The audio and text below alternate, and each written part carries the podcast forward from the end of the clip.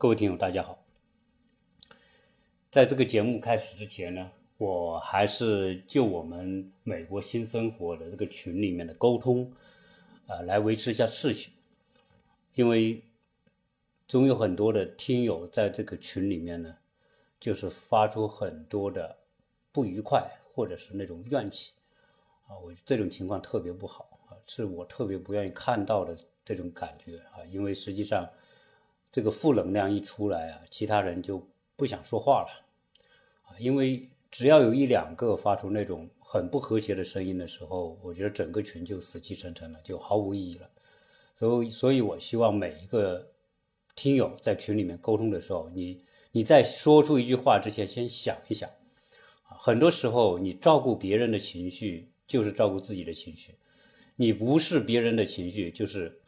就是糟蹋自己的情绪，所以在这里面，我觉得大家都是非常明白的人。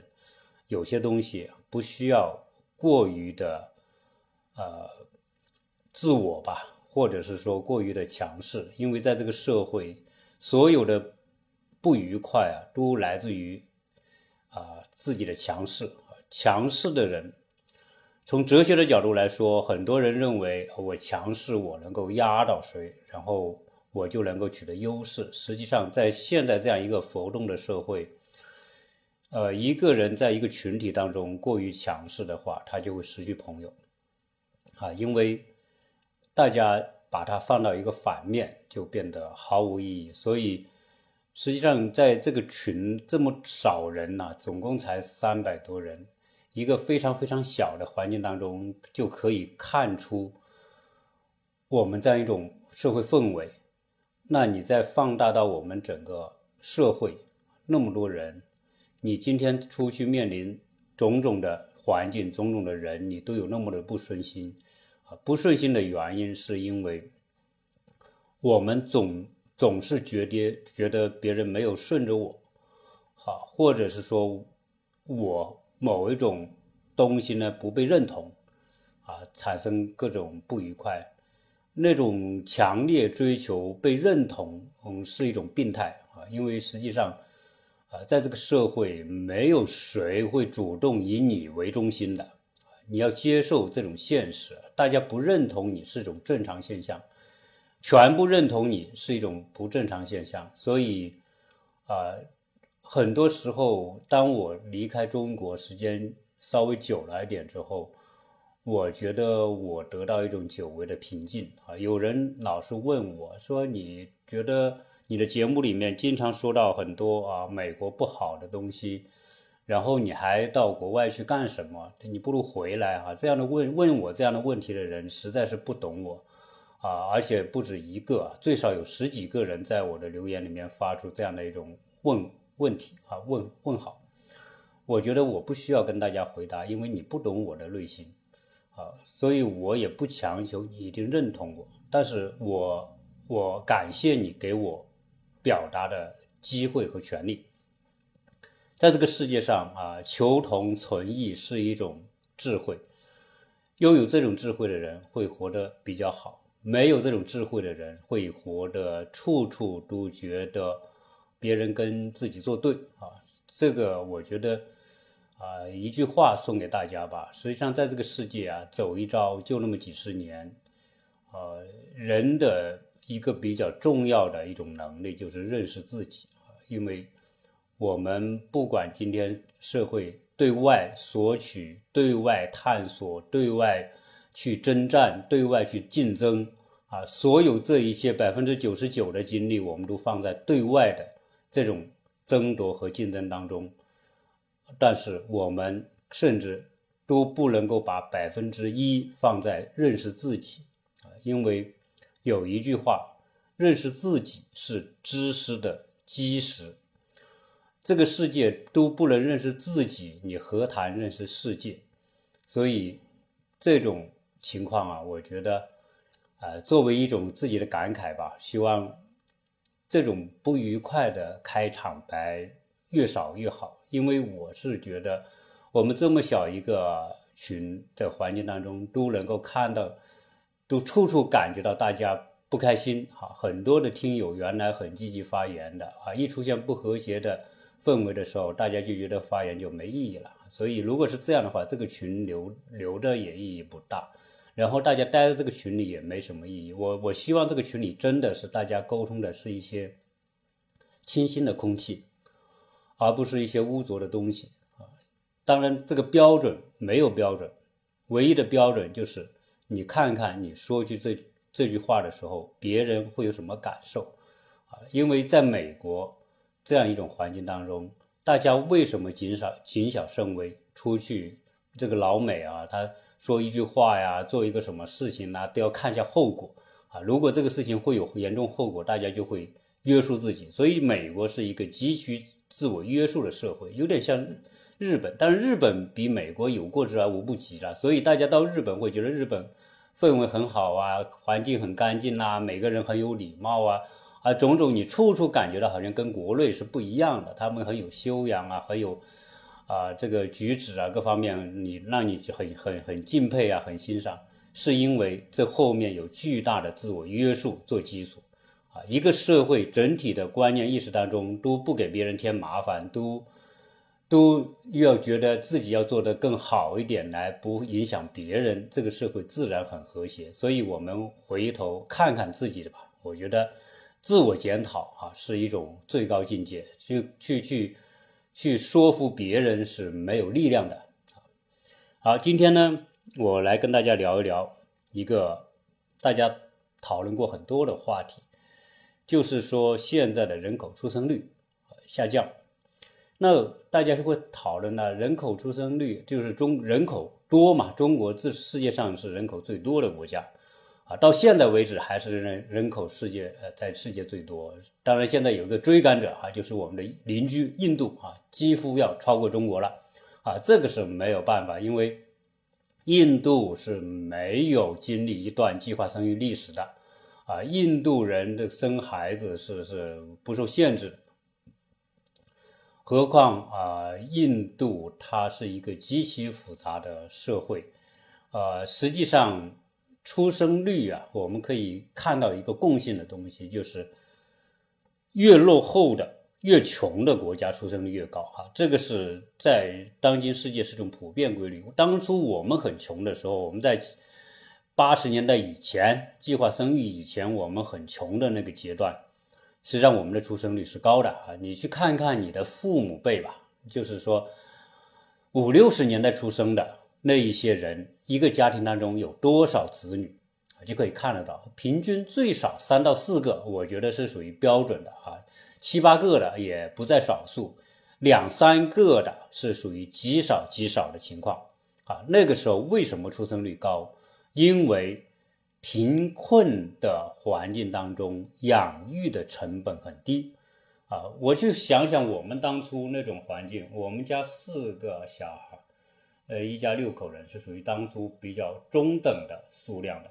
那小孩的为什么养育成本低呢？你看上个学我们一块五一个学期，后面最高的也没有两块五三块啊，在读小学的时候。当然你说啊，那时候三块钱也很多钱，再怎么很多钱，总不至于现在的几万块钱啊那么高的学费吧？再加上那个时候你看随便。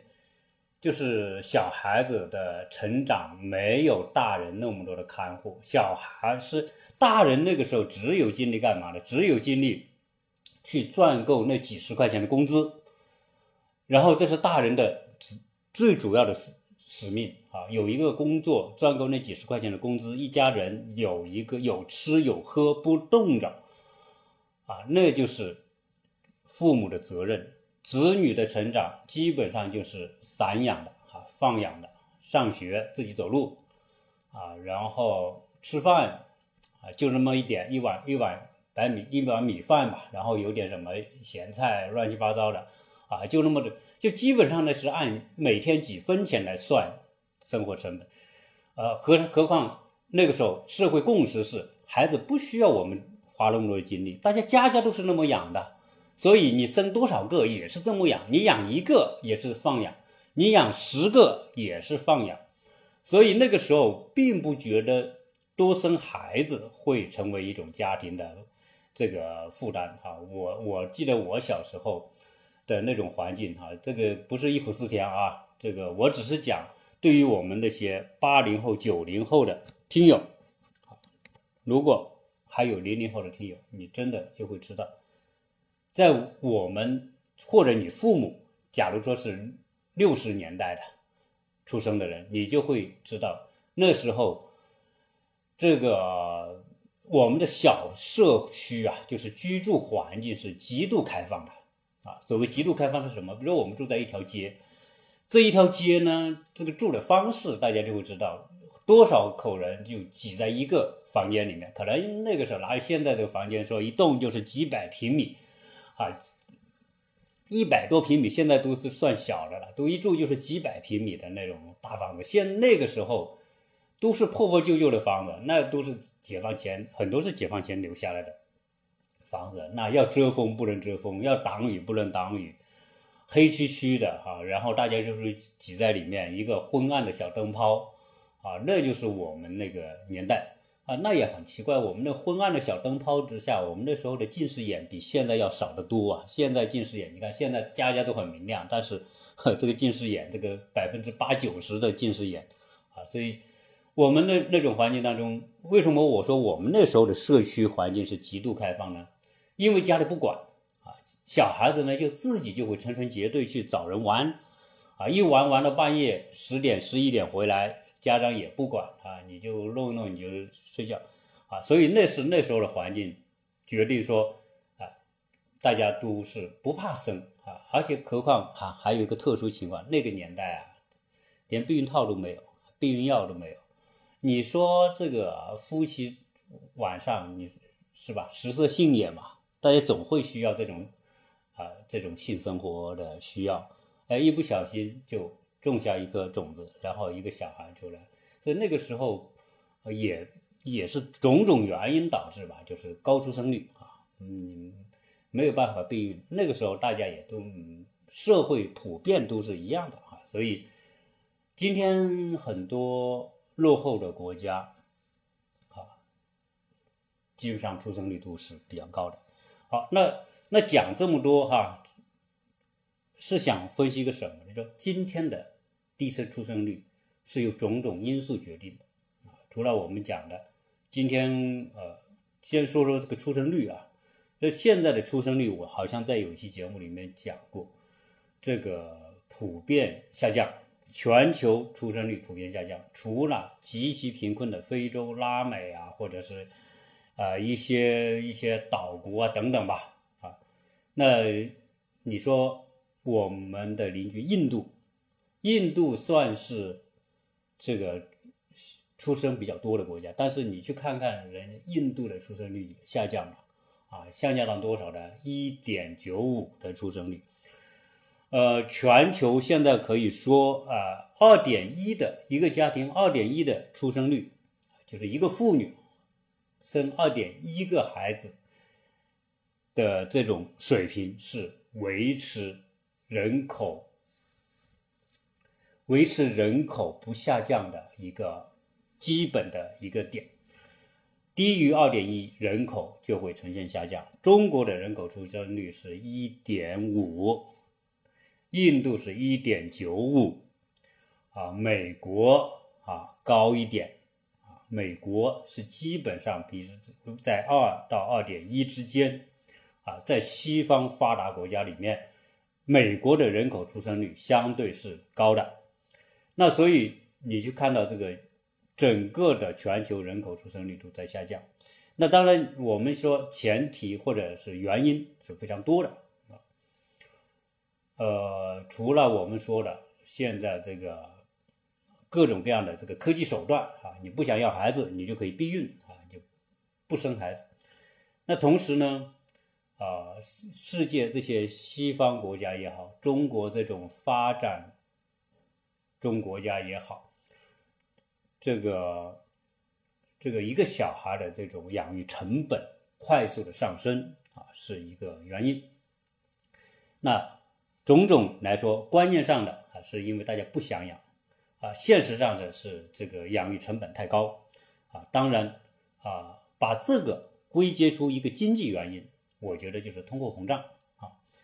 这个在二战之后啊，人类开始这样一个和平发展的过程，基本上来说啊，就是一个通胀不断增长的一个过程。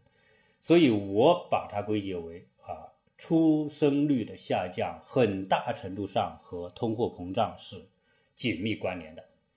在我们有听友经常在群里面讨论，当他到了从中国到美国或者看过西方国家之后，发出个感慨，就是对中国的种种的问题归结为中国人多啊，这个观点啊，这个观点当然在当初我们继续。实行计划生育就是这么一个观点啊，就是要降低人口来提高人口的素质啊，就是减少人口数量，提高人口素质啊，来来提高人均资源的分享率啊，通过这种方式来改善生活品质。但是事实上啊，这个这个，当你看到说。出生率在不断下降的时候，你还用担心什么呢？啊，你是不用担心这个人口会增加的问题，在这些发展已发展国家吧。那所以从现在的趋势来看，就是人口的下降是一个主流的大趋势啊。那么这个人口这个出生率下降啊，人口减少到底是真的就好吗？啊，当然这个又。反过来问这个问题，啊，我我们先最后来再回答这个看法哈，人口下降到底是不是一个好的现象？这个带会带来什么样的你想象不到的一个结果和结局？我们说到这个人口出生率下降之后呢，我们来讲讲现在的中国啊，我们中国的这个人口出生率是必然下降啊。当初我们计划生育只生一个，现在说你可以生两个，但是你去看看生两个的比率，并没有达到政府的预期啊，因为我们是一个比日本更加快速老去的社会和国家啊，我们的这个六十五岁以上的人，再过多少年之后，不用过多少年之后就超过百分之二十、百分之二十五那么高的比例啊啊，现在日本的状况就是这个样子。啊，所以今天的日本的状况就是未来的中国。那我们现在看看中国的情况哈，中国的这些年轻人他们是怎么生活的？他们想什么？首先，现在有个有个非常热的名词叫什么呢？叫单身狗啊，就是说单身狗就是到了一定的年龄还没恋爱、还没结婚的啊，还是维持着单身状状态的，现在。是不是已经一种非常普遍的状况呢？呃，我们说这个单身呐，到底到底有多少人啊处于这种单身的状态？这个比例呃，想想也蛮可怕的哈。你比如说，现在的处于单身状态的人啊，是多少呢？是两点四亿。二零零二零一五年的时候，处于单身状态的人是两亿人，啊，三年之后呢，就到了两点四亿，处于单身状态。所谓单身状态，就可能是就是还没有恋爱结婚的，就是一个人过的，啊，一种呢是已经结过婚的，哎，最后又离了，对吧？我们闪婚闪离，哈，很快离了，又变成单身。当然有可能呢，就是啊，当然老人包括。老人去世，一个人老人一个老人生活的也算单身啊。所以总之吧，啊，你只要一个人过了，我们就算他单身啊。二零一八年两点四亿哈，这个记住这个数字。现在呢，九零后的人希望恋爱结婚的人多少呢？大概只有百分之三十九，就是想脱单的。只有百分之三十九，好，那总体现在九零后的单身数量呢是很高的啊，超过百分之四十。然后赚想赚钱的，就是就想趁单身的时候多赚点钱的，占百分之三十一。呃，想旅游的啊，那就是哦，对不起啊，这个想赚钱的是百分之二十点三一。很想利用这个时间去旅游的是十五点八八。总之说，现在的这一群九零后以后的这些单身人，他们并不把恋爱结婚作为他的首要使命。你看，真正想脱单的，都只有百分之三十九，就将近百分之六十的人的重心并没有放在这里。原因是什么？因为现在的生存压力很大。大家每个人加上现在女性越来越独立了啊！你说现，你说我们以前的女性呢，实在说我没本事吧，没好的职业啊，没读到书，我就嫁个好老公，我也能过得很好。但是现在可不是，现在结婚已经变成一种不是那么可靠的东西了，所以才会有闪婚闪离嘛。一性性情一来，哎，结婚吧，然后呢，几言不合是吧？几天不合，吵几天之后就就离婚。啊，那么现在的女性越来越独立啊，从购房可以看得出来。今天我们中国的那么蓬勃的房地产市场当中，你去看看，买房的是不是都是男的呢？啊，这个有个数据，女性占购房者的比例高达百分之四十六点七，说明什么？相当大一部分女性，包括单身狗的女性，都靠自己的能力买房。啊，那这个。他们要什么？我就是要独立的、完整的自己的生活。就是说，我要从一个雌性慢慢变成中性啊！我不依赖你某一个男的，我也能够很好的生活，很体面的生活啊！这就现在的这个一种观念。好，那这样一来干嘛呢？毕竟一个人是孤单嘛。结果呢，催生了另外一个，就是养宠物。现在国内养宠物的比例也相当高，当然美国更高。我住的这个地方，养宠物的这些。这些邻居啊，高达百分之，我估计百分之八十吧，都养狗，养宠物。当然，绝大部分就是养狗。所以到了傍晚的时候，当你往窗外看的时候，你会看到这些老美一人牵一条狗，有的呢一人牵两条狗，有的呢一人牵三条狗啊。总之说，养狗的比例相当的高。基本上你去拜访每个老美家庭，你就要注意看他的门。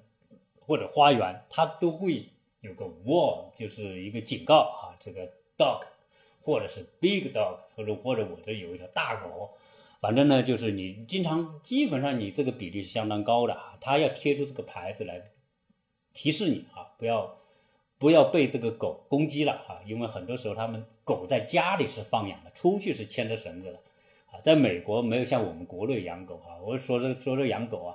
就讲我原来住在这个啊湖南这个长沙碧桂园的时候，那个狗的问题啊极其严严重，狗患，啊这个这个反映出中国人的素质吧啊确实还是低啊就不自律啊，因为他牵条狗出去，他就是认为说主人在我就我就不穿不穿绳子，然后有很多人甚至就把狗放出来，因为他不遛狗，你知道老美的遛狗是很严格的，就要么就一个小孩牵着，大人牵着，就他一定用个绳子牵着。你说不牵绳子出去遛狗的，几乎我是没看到过，没有看到过。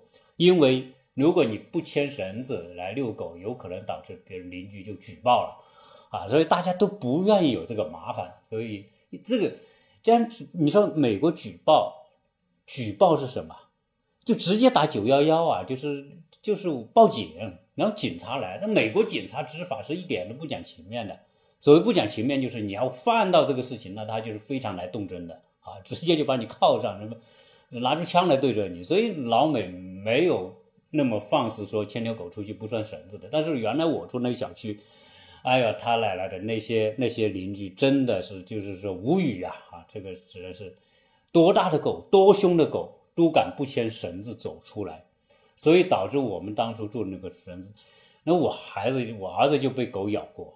啊，然后这个这些咬了人的这些邻居还很蛮横啊，就是说你就会觉得很难受啊，面对那群人啊，所以越是什么呢？那种那种大区的，我们说的高档区的那些人养狗越凶，而且养那种凶悍的狗，哇塞，你看到它你都你都害怕，绕着路走啊。但是这边这样的，就我们国内这种被狗咬的，你上网搜搜哈。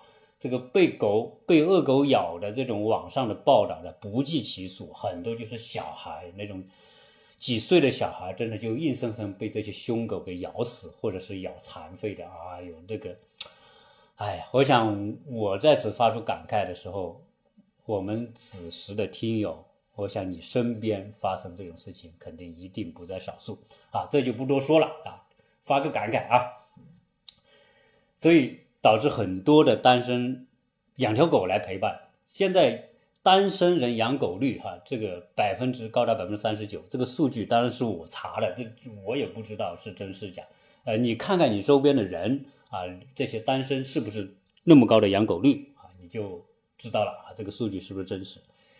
百分之三十九的人养狗，我们那意味着有这些。单身汉这个养狗数量多少？我刚刚讲了，二零一八年两点四亿，看看吧，一亿多人吧。那这一亿多条狗，一年消费多少钱呢？哈，这个统计都有，三千九百六十九亿。一年这些单身人养狗的花费，而且可可可见这个现在中国的这个生活状态贫富悬殊，可能一个偏远山区的一个贫困孩子。一年的开支绝对达不到三千九百六十九元的这样一个水平，肯定达不到，远远低于这个水平。所以，我们说很多边远山区的那些孩子的生活品质真的不如一条狗，啊，这个是非常残酷的现实，也是很真实的现实。好，那再说说这个单身人的生活当中的这个吃的问题。那那吃呢？啊，虽然现在每个房子都有厨房，但是单身汉有多少单身的去做吃的？他不做吃的，所以你看，叫外卖，在全世界外卖最发达的一定是中国啊。你说美国啊，美国也有外卖，但是美国的外卖那就那就跟中国差十八条街吧啊！你叫一个外卖。嗯，你除了你这个订餐费用，这送的费用就贵死你，啊，可能送的费用甚至可能还比这个订餐还贵啊。这个美国人工太贵，但是我们国内你看看，这个外卖极其方便和发达，你吃什么都有啊，一个电话甚至在手上 A P P 上操作一下，这个就这个饿了么就给你送过来，对吧？美团啊，各种各种这种这种机构就给你送过来啊，几块钱、十几块钱都有，所以你。一，这个这个这个有中国有三点五亿的人靠外卖过活，也就是说，我们有三亿五千万的人主要的吃是靠外卖啊，那这个比例也相当的高吧？一年也是高达，据说啊，这个两千四百，这个我不知道准不准，反正两千四百三十亿美元用来订外卖。好那这是我们讲的这个我们国家的这目前的单身状况。那自然是这种结构性的局面出现了，就意味着这很多的单身，第一有可能他就不结婚啊，第二呢，结了婚生不生孩子就另外说了啊。看看其他国家吧，其他国家也有很多，美老美的单身人口是百分之四十，跟中国是差不多啊。因为美国人更讲究独立，美国人不太更不讲究说一定要说女的要靠着男的生活啊，或者是谁靠谁生活啊，不是这样。日本，日本现在单身的局面呢百分之二十八，呃，然后呢，这个中国的。纯粹的从家庭结构来说，单身的是百分之二十，就是到了结婚年龄仍然不结婚的，而不是指恋爱这个概念啊。所以相对来说呢，中国啊从婚姻状况的单身来说啊，还比美国这些国家是要低一些的。好，那我们讲完这个之后呢，讲讲另外一个话题：为什么通胀会导致出生率下降？其中一个我刚才讲的，通胀是什么？就是通胀。带来的一个结果就是我们每个人的收入，每个家庭收入都在增长，啊，就数字绝对数字一定在增长。原来我们工资四十多块钱、六十多块钱的时代，对吧？啊，大家也在活。现在多少都是四万、六万，啊，四千、六千，多少倍？那就是百倍以上嘛。就是我们这个人类这个为什么通胀会一直会往上涨啊？这个里面就是经济学的话题了。首先，我不是经济学家。但是呢，我也多少会有一些了解哈，说错了，希望听友给我指出来。通胀是必然的趋势。人类，我原来讲过一个概念啊，那个概念我相信啊，有些听众是认同的。当今社会，商业社会，不管是西方国家、东方国家啊，什么美国、欧洲，还是我们亚洲的那些发达国家，日本、韩国啊，包括今天已经不错的中国，整体来说，社会的基础是什么？社会的基础是资本。啊这是我坚定的认为，一个资本的社会，一个资本靠什么来增值？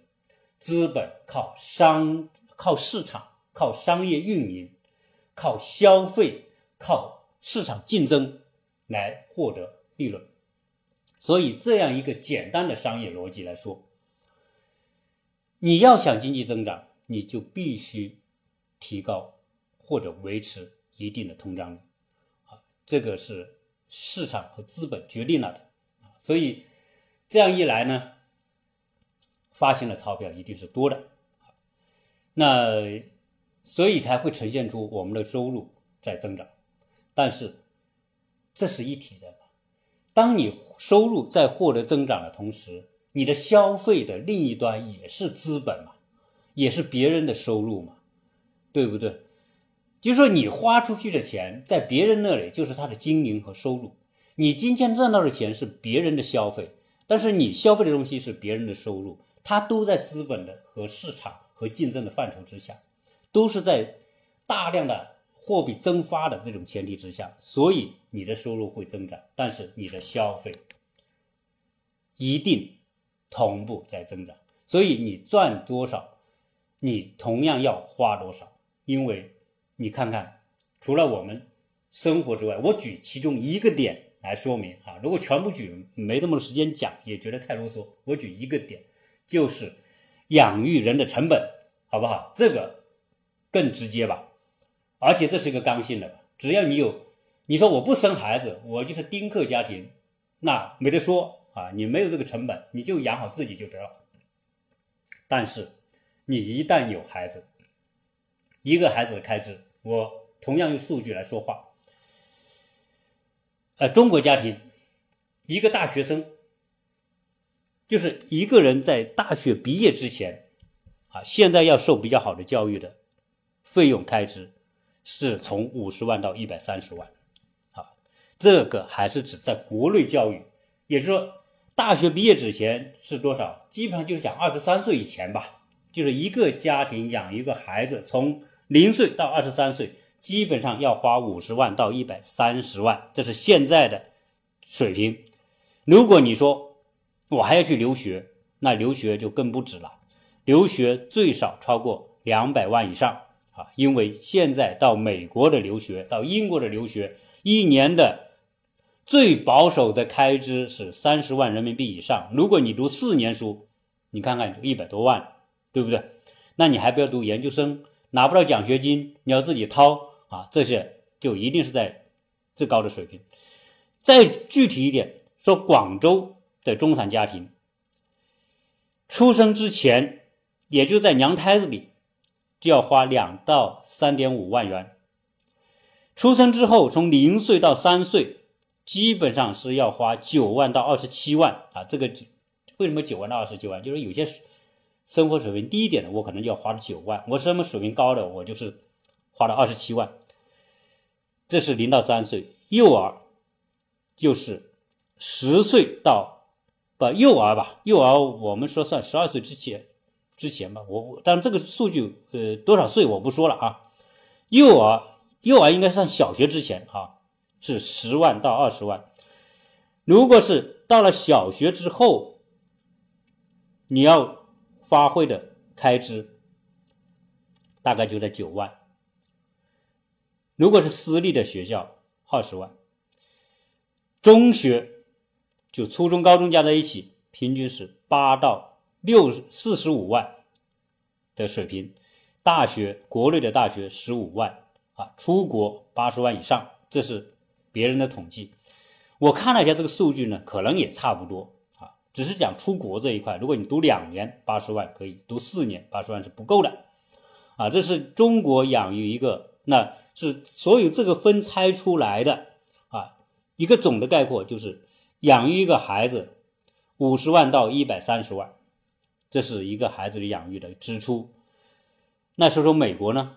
美国小孩的养育成本是二十四点五万美元，富裕家庭的美国孩子十八岁之前的开支是四十五万。多美元。如果读的是私立的学校，那一个小孩的教育的开支高达六十万美元。这些，那就是相当于中国就是三百多万嘛啊。当当然按照币这个货币的币值来算哈，同时美国比中国还是要高。但是对于中国今天的这种水平来说，五十万到一百三十万，不是一笔小数。对于很多富豪有钱的人来说，不是问题啊，可能就是啊，少买一套房就解决了这些问题。但是对于很多的工薪家庭来说，还是相当大的压力。所以，我们从这个角度来看，你，你当你一个小孩出生，这种刚性的责任扛在肩上的时候，你就预备。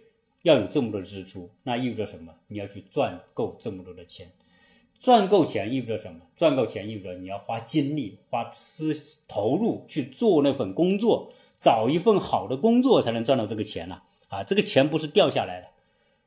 那你既然是好，你要找一份好工作，但是你要看到一个孩子的成长教育，我们说有很多优秀的孩子，不全是学校培养出来的，家庭的培养这超过百分之五十的责任。那你是不是还要花很多精力去对付孩子的教育啊，协助他的成长啊，帮助啊啊，各种各样的课外班这些种种这些东西你都要去做啊，对不对？出去旅游啊，长见识啊，游学啊，到国外啊等等这些东西都是要花时间花钱的，所以既要花时间又花钱。你现在一个小孩已经把我们对吧耗的差不多了，再来一个两个，大家想想。那你的支出和责任不说一增加一倍吧，最少增加百分之七八十吧，你要吧？好，那你去看看普通的工薪阶层，他是他的收入一定是有天花板的。当我认为我只能赚够这么多钱，我赚了这么多钱只够一个孩子的成长。当然，这里面中国的父母有一个特别的，就是说。我希望自己的孩子把他养育的很有出息，而不是说放养，我一定是精养。所以现在中国，即便是在中国今天那种不是特别富裕的阶段，或者是这种家庭里面，大家度孩子都是精养，都是花好多的精力去去养育的。那精养一个孩子和原来放养，现在一个精养孩子的这个这种支出。相当于我们过去来说，你养十个也没有问题啊，但是你现在也不会这样去放养啊，你也不会去生一大堆啊，因为，因为什么？因为你的环境当中都在竞争，父母跟父母比孩子，如果别人孩子有出息，我孩子一个都没出息，我生一大堆一个都没出息，你就受不了，你也必须让你的孩子跟别人孩子一样有出息，所以。很多投入不是你愿不愿意，是你必须投入，因为你处在这种竞争和比较环境当中。邻居的孩子都那么有出息，我也不想我的孩子比你比人家差得太远，所以这是刚性的，这没得说啊。那一看，这种通胀之下，钱多了，我们看到这个数字，刚才我说的这个数字，它仅仅代表一个数字，同时代表。通货膨胀的严重程度啊，所以你不知道通货膨胀，拿这些数据来比较就就知道了。啊，所以通货膨胀的结果，你说会不会以后我们不通胀了？啊，我们通缩吧？啊，大家知道，资本操纵的前提是不允许的，通缩意味着严重的经济危机。但是我看人类历史，看西方国家，特别像看美国。也有经济危机，但是你看到所有危机的时间都是短暂的，一般三五年就过去了。大量的时间是一路凯歌。这一次从零八年到现在多少年了？已经十一年了，仍然是美国经济说一路向上啊。什么决定的？资本决定的，资底资本不愿意它来下一轮的衰退啊。所以你看，一说经济要衰退了，要要不好了，美联储马上降息。为什么？降息是什么？就是增加通这个这个货币供应量嘛。你提高利息就是减少货币供应量啊，这些基本的经济学大家还是明白嘛啊，利息一高大家不愿借钱，利息低大家拼命借钱啊，钱哪来？银行发出来了，所以你看这个人类历史都是这样，经济蓬勃发展的阶段一定长过这个危机的阶段，所以这个阶段其中很大一部分就是靠增发货币，靠增加通胀来。来刺激经济的繁荣啊，所以人类的主格调一定是一路通胀下去啊，偶尔有一两次危机，那叫洗牌，那叫为了下一个阶段的通胀做更好的准备，来清理更好的障碍啊。通胀是一种调整，不不，危机是一种调整，调整完之后更大的通胀，所以不要指望说通胀会减少。所以人口这些发达国家已经已发展国家。这个人口出生率不可能下降啊！这个是我个人的这样一个，啊，对不对？发达国家的人口出生率一定下降，因为通胀一定是不断的增长啊！这就是我的个人的一个看法。那另外一来，你说到这个人口多和少啊，人口少是不是就一定好？人口下降是不是一定好啊？但是我们刚才讲了，人口下降是必然的。对吧？特别是这些这些这些发达国家，人口下降自然是必然的。那意味着人口减少，那不是我们有些朋友说，哎，人口减少了，我们人口资源人人均资源多了，我这个人人均的空间大了，我不就是生活品质提高了吗？好，来看一看，有前先例在前，有一些国家，这个人口在减少啊。举个例子啊，就。实际上呢，亚洲的这些国家，日本、韩国，实际上发展起来也就几十年，几十年发展起来之后，这几十年的人口增长的转变有多大哈？现在知道，韩国、日本是全亚洲人口出生率最低的国家，低到多少？不，就是百分之零点八左右，零点八。我们说，我们还有一点五，美国有二。日本零点八，零点八就意味着人口的绝对下降，下降多少？现在每年日本的绝对下降数字在一百万以上，就是每年净减少人口一百万。原来我记得日本是多少呢？是。一点二亿人口，这个数数据我不记得是哪一年的，因为我特别喜欢地理啊，我所以经常每个国家地理上都有介绍，我特别清楚哪个国家人口多少，但是我都停留在多少，停留在我读大学期间的那个数据，这现在肯定有变化，现在日本人口数量肯定是不到，可能就一点一亿人口已经减少，但是按照这个速度下去，二三十年之后。日本的人口将下降到八千万以下，从一点二亿到八千万以下。好，人口减少了，但是带来的可怕可怕的结果，好，超出哼我们中国人的想象。如果我们中国人，如果你去认真了解一下日本的人口下降之后带来的那种惨状啊，就会知道，今天日本房子很便宜。我朋友。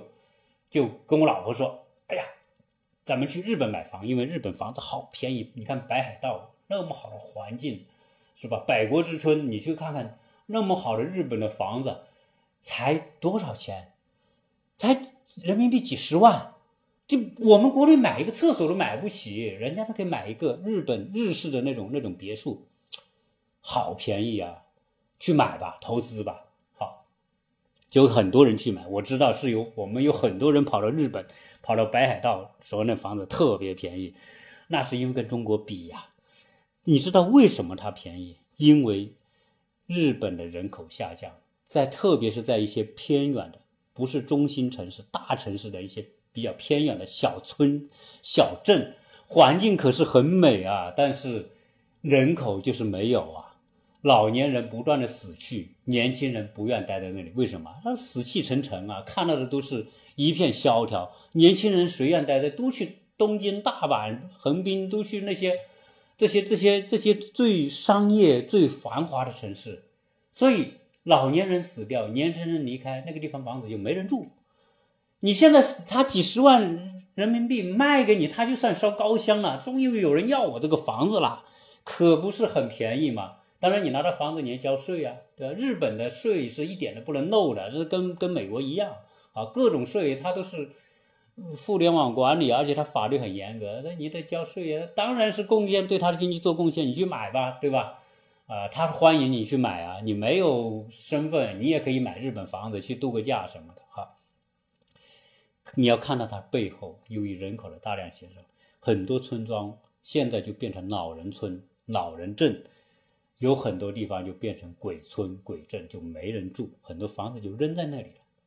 可见日本这个在这种衰退之前，除非你说中国一一一亿人过去，那那里的房子未来抢着抢着是增值，但是如果不是这样的话，你买到的房子不要考虑增值啊，这是特别是那些边远的这个村镇的房子，日本的房子，你去度个假就好了，你不要指望去增值啊，什么出租谁租你的，哥们没就业机会。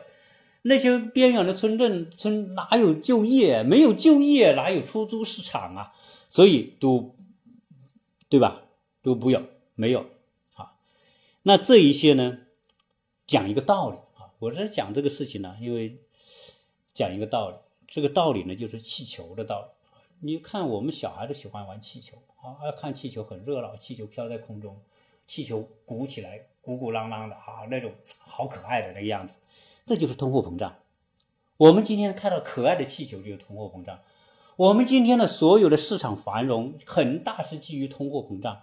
当你看到通通货膨胀，你会喜欢，因为就是那个漂亮的气球。好，哪一天这个气球要维持，首先你要有足够的压力吧，你要给足够的气压，它才能够膨胀的那么漂亮给你看。那我们的经济要繁荣呢，要足够的货币供应。这个膨胀的气球才会那么美给你看。总有一天危机到来的时候，这个压力没办法再维持啊！我们现在的水平算这够高超了哈，能够维持这么高的通胀的压力，保持这样一种面上的繁荣。今天我太太小孩回去国内，他给我发视频哦，在外面海吃喝玩 happy。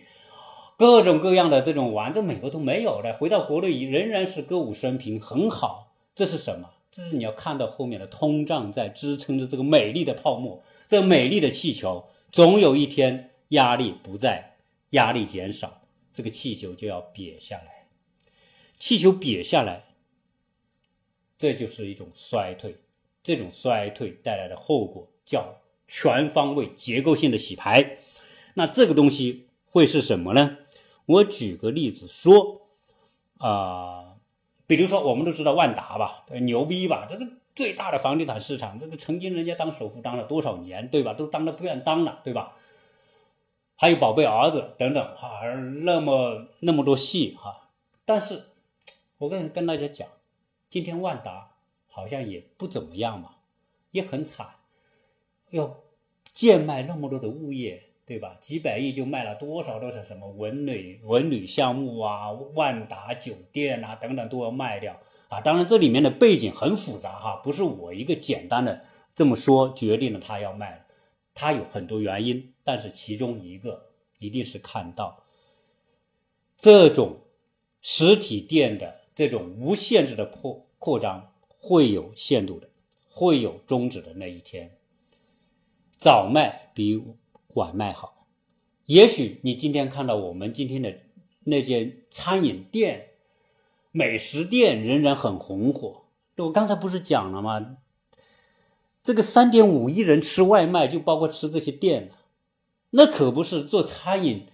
你你只要做得好一点，都有消费，对吧？但是你说我万达的那种实体店，我就是卖各种各样的这个时尚品啊，各种各样的消费品啊，各种各样奢侈品那些那些东西，人家现在互联网打劫你一下，你就觉得你这个物业维持不了了。你建这么多，谁来租啊？我租的人我赚不到钱，我没人租，没人租，意味着这个店面就没有出路嘛。那你这万达有什么意义呢？你建的再豪华有什么意义呢？因为你的刚性成本导致物价，你跟互联网低成本比，你没法比嘛。所以这是业态和业态竞争，那整个业态都要都要衰退。所以万达不行吧？红星美凯龙，我是做建材的，我知道红星美凯龙曾经红火的时候很多很多吧，什么居然之家以及类似各种各样的这种建材店，为什么房地产蓬勃发展的时候，我们那么多的房子卖，大家都要去装修，你要装修就要买建材，你要买建材就要有电，所以大家这些红星美凯龙门就建那么多的，但是这个泡沫总有极限。家装市场、房地产市场总有一个极限，当到了极限的时候，何况现在，人家家装公司整装直接就给你打包装修了，我都不用进建材市场了。你建材市场刚性的这些租金谁来给你付啊？如果没人付，意味着你这个业态就要衰退，租出租率就不高，意味着你那么庞大的一个东西。有可能就变成一个负资产，对吧？想想可怕吧。好，这个可能大家能够理解，就是说，任何一个行业，它在，就比喻成一个气球，它在不停的，我们在不停的给它吹气的时候，当我们不吹气啊，这个就要瘪下来，就叫收缩。那压力，我们说的货币消费压力不够大。支撑不了这个业态，你就完了。那说到这里呢，你去可以，世界上的任何事情都是一样的道理。你去看你的业态，你说我的我的行业行不行啊？未来有没有发展啊什么的？你去做分析，你去分析你这个行业的最高的顶点是在什么时候？或者什么时候会到顶点？如果你能够预测出你这个行业的顶点在某一个时间点，或者已经过了，或者将要过了的时候，意味着你这个行业就到顶了，天花板已经出现了。它的基因市场需求的基因结构决定了它只能做到这么大了。这个时候你就得警惕了。好，这个就说到这里。最后，仍然用这个原理来说一个事情。我在美国呢，大家都知道美国人呐，你看电影啊，美国人长得很漂亮。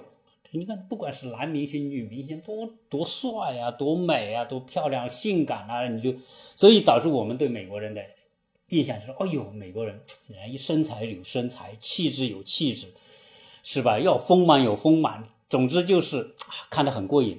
但是我在美国，你在现实生活当中来过美国、来过欧洲人都知道。这些美国白人，在他最美的时间是什么时候呢？基本上就二十岁以前，那叫美。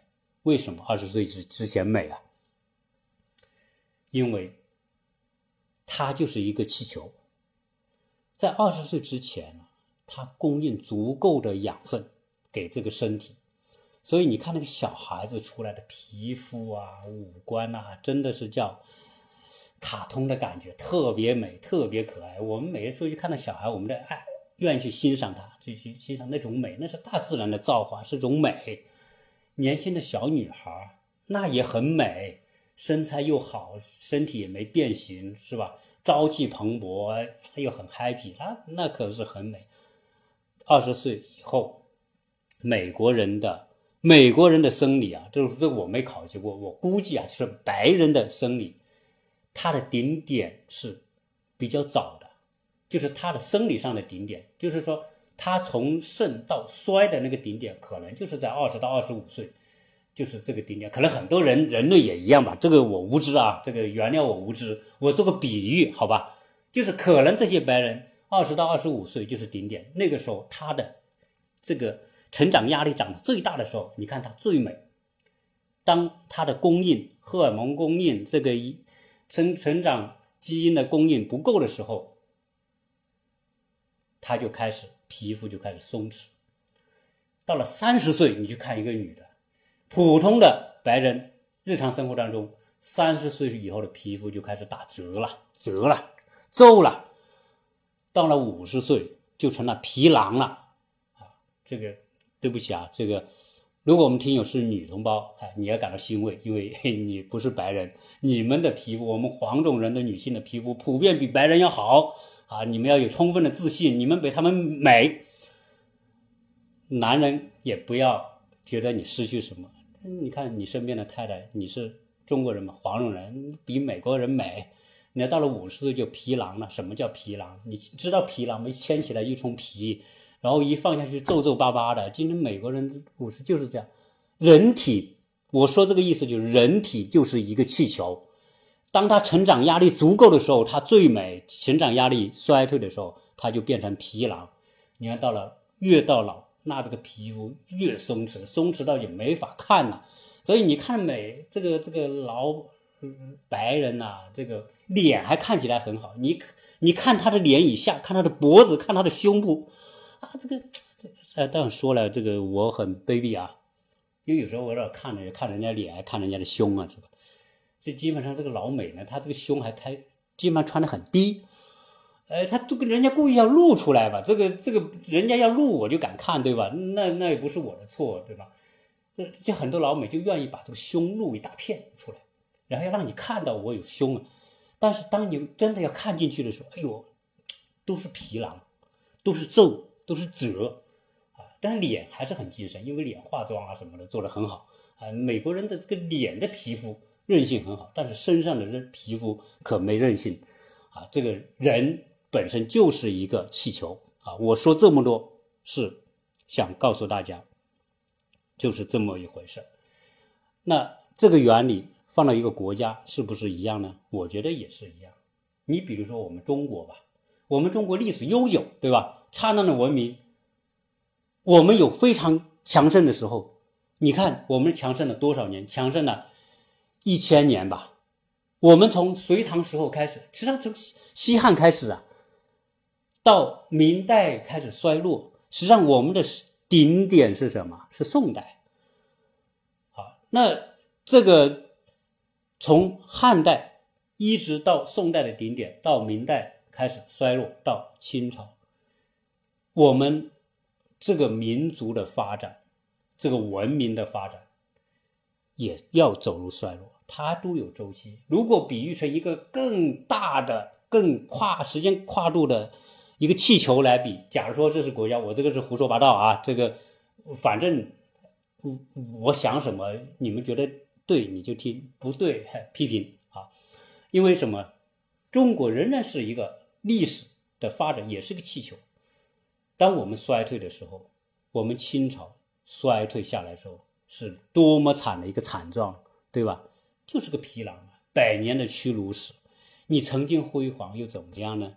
当你衰退的时候，当你进入那种愚昧的、这种落后的、被挨打的一百年的时候，你就看到都有这么一天，这叫危机，我们民族的危机。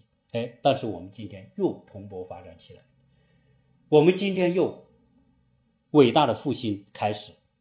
从我们上一个复一个一个一个兴盛的时候，到今天这个复兴的时候，多少年的跨度？一千年，一千年，所以这个东西，一个国家的兴起和它的这个都是有一个周期，它我觉得都可以比喻成一个气球啊。虽然我这个比喻有点荒诞啊，但是一个国家的周期从衰到兴，有相当复杂的环境条件之下啊，都有那么大的跨度啊。所以我说这个是什么？就是说。我们一个社会一旦陷入经济衰退，啊，带来的后果很可怕。你的、你的这个通胀，或者说你的这个繁荣有多繁荣，你衰退下去，当重心被转移之后，衰退下去，可能结果就有多严重。今天的日本就是一个事例，就是一个非常明显的一个前奏。那至于我们国家，我们这样的社会，如果人口大量衰退的结果，可能会比日本那个结局更可怕。我们的房子可能真的总有一天会没有人住的时候，因为没有那么多的人。今天我们的房地产是全球最大的一个气球，当气已经没有供应，压力不在的时候，这个气球一定要瘪下去，这是规律，这是我觉得用逻辑来思考的问题，不是用今天大家。经常会问：“哎呀，房子涨啊，不涨啊，或者是要不要买啊？”这个谁也说不清楚，因为不知道这个这个这个气球的压力还能维持多久，能维持多久？有可能你这个价格还存在，但是它的价值早都不已经脱离它的价格了！这个脱离的有点太远了，这就是一个。理性的一个看待我们今天市场的一个问题，顺便哈啊，这个我胡说八道啊，顺便说了一下我个人的看法。那么这一期有点长，但是有点长呢，觉得有一期讲完吧，好一点哈。有很多听友说我啰嗦啊，对，啰嗦了，请大家原谅啊。这个这些话题呢，我觉得还是非常现实，它不再是一个简单的一个。一个生活当中的故事的问题，它确实是一些我们今天到了一个很多问题需都需要我们深度思考的时候。那么这一期跟大家聊这么多，谢谢大家收听。